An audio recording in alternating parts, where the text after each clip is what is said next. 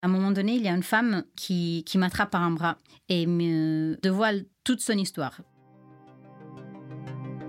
Être là, avec ses propres yeux. D'être dans la vibration du moment. Le premier à pouvoir témoigner du drame. C'est un moment de grande émotion.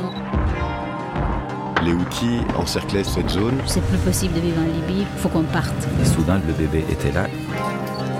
Ces personnes-là avaient vraiment besoin de raconter.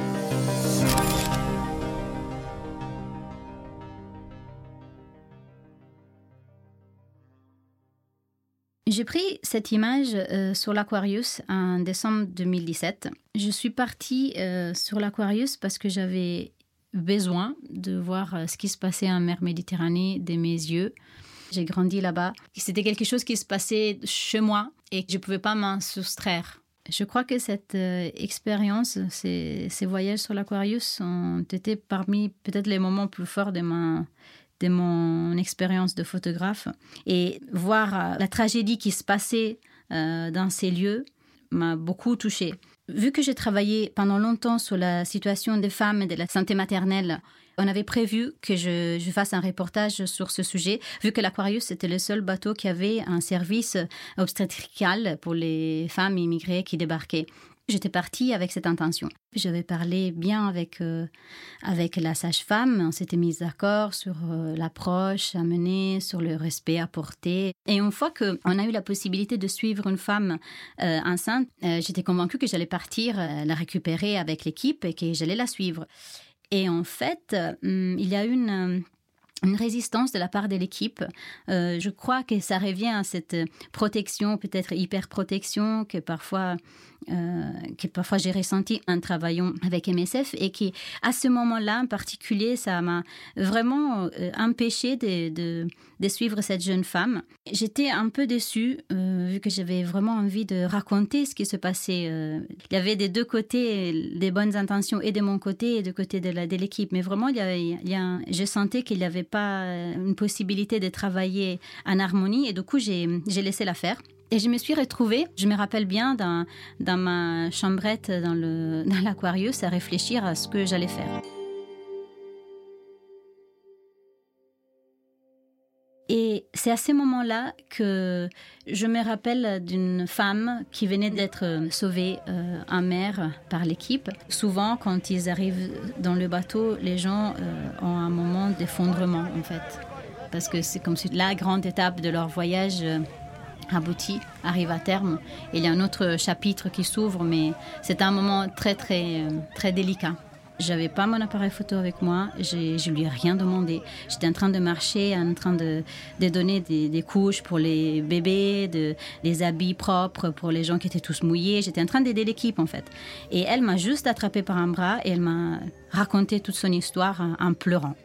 Et là, je me suis rendu compte qu'au-delà de mon métier, ma volonté, nos intentions à tous, euh, ces personnes-là avaient vraiment besoin de raconter.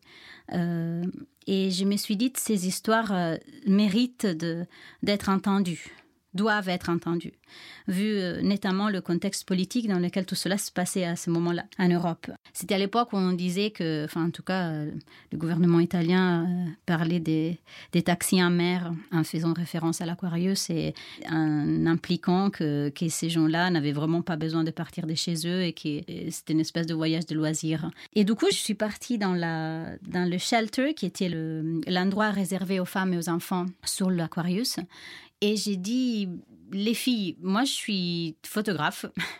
Euh, est-ce que je peux prendre des photos, je peux euh, prendre vos histoires? Est-ce que vous avez envie de faire quelque chose avec moi? Est-ce que vous pensez que ça vaut la peine de faire quelque chose ensemble? Et je me rappelle d'une jeune fille euh, ivoirienne. très énergétique, très chouette, qui a dit mais oui, mais mais oui, il faut faut qu'on raconte. Et cette jeune femme m'a dit m'a aidé à faire venir des femmes qui souvent sont euh, timides vers moi et me raconter leurs histoires.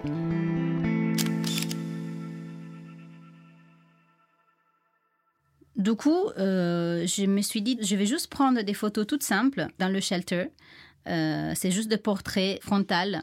La plupart des femmes à ce moment-là étaient venaient de Côte d'Ivoire, euh, du Togo, enfin d'Afrique de l'Ouest, hein, la plupart. Il y avait une Syrienne aussi, il y avait une Érythréenne. Et après, il y avait cette femme qui m'avait euh, très surprise, qui était montée dans le bateau avec une fourrure. Et je me rappelle plus, c'était une, une montre, une bracelet doré. Et elle était clairement différente des autres. C'était une Libyenne qui venait d'une famille moyenne, dont le papa avait travaillé à l'ambassade libyque à Rome, donc elle parlait aussi quelques mots d'italien. Me racontait, je, c'est plus possible de vivre en Libye, il faut qu'on parte. son mari avait été kidnappé. Euh, euh, elle avait dû donner tout son argent, demander à ses sœurs, à sa famille de mettre ensemble tout l'argent qu'ils avaient euh, pour pouvoir le récupérer. Elle me disait qu'il pensait qu'il venait d'une famille très très riche.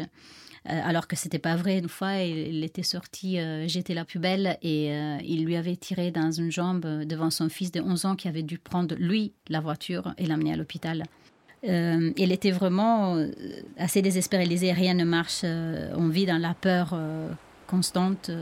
il fallait partir. Et quand je me suis retrouvée sur la, plage, parmi tant de gens, je, je savais que j'étais en train de choisir entre mourir par balle ou mourir en mer et j'ai choisi de mourir en mer. Les gens qui, qui, se retrouvent sur la plage et qui ont vu toutes les images que nous avons vues aussi, les images des bateaux qui se renversent, les images des gens qui meurent, ils ont tous vu, ils le savent. Le petit qui est sur la photo me touche aussi. Cette femme est venue avec euh, mari et, enfant. Le choix pour une personne de quitter ses enfants ou alors de partir avec, de prendre tous les risques, est un choix euh, très très difficile, j'ai envie de dire presque impossible.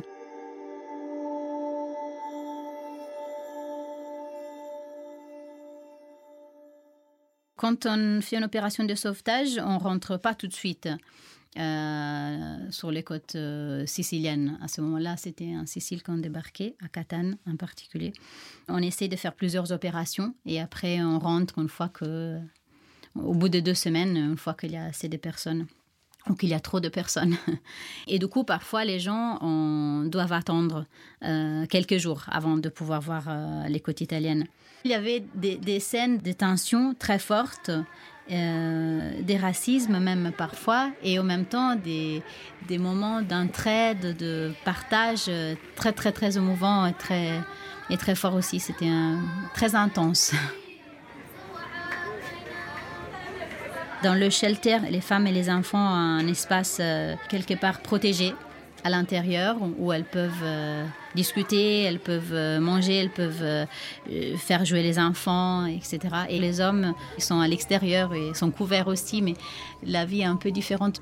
À un moment, je me rappelle qu'il y avait tellement de gens dans le bateau que la sage-femme, qui était anglaise et qui ne parlait pas français, m'a demandé si je pouvais l'aider à traduire dans son cabinet ça aussi, ça a été un moment très intense parce que normalement, on n'a pas le droit d'écouter ça et, j'étais là juste en tant que traductrice, mais cela m'a donné vraiment la mesure, l'ampleur des, des traumatismes que ces femmes, que ces personnes ont enduré euh, pendant tout leur voyage et notamment en Libye.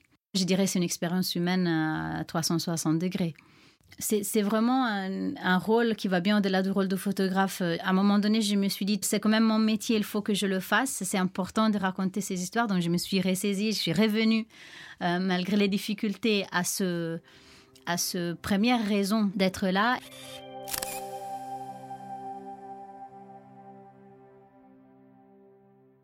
La difficulté de cette série est que on était dans un contexte enfermé, il n'y avait pas beaucoup de lumière dans ce shelter et les femmes ne voulaient pas être reconnues. Du coup, au niveau photographique, c'est pas génial. Il n'y a pas de lumière, on ne peut pas avoir des visages et euh, c'est très compliqué.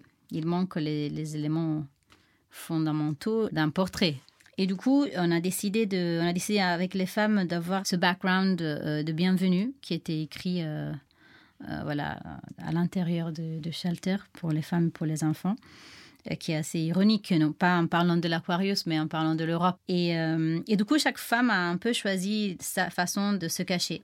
Il y a eu des femmes de dos, il y a des femmes qui sont mis des couvertures de survie sur la tête, qui sont couvertes avec les mains. Euh, Aïda qui s'est couverte avec sa capuche et qui, et qui prend son enfant de dos contre elle pour, pour le protéger aussi. Euh, en fait, toutes ces femmes ont peur d'être reconnues. Elles, elles ne veulent pas être reconnues par la famille qu'ils ont quittée parfois. Ils veulent pas qu'ils sachent qu'elles sont parties ou elles sont parties. Quelque part, elles veulent protéger ceux qui restent. Et leur anonymat est pour elles très important. C'était la condition euh, avec laquelle elles ont accepté de raconter leurs histoires. Ça aurait pu être des histoires euh, sans images et pourtant c'est intéressant pour moi parce que c'est un cri de femme euh, malgré les difficultés, malgré la peur euh, d'être reconnue, malgré tout ça, elles veulent que les gens sachent, connaissent, entendent leurs histoires. C'est espèce de, une espèce de cri muet, mais c'est un cri.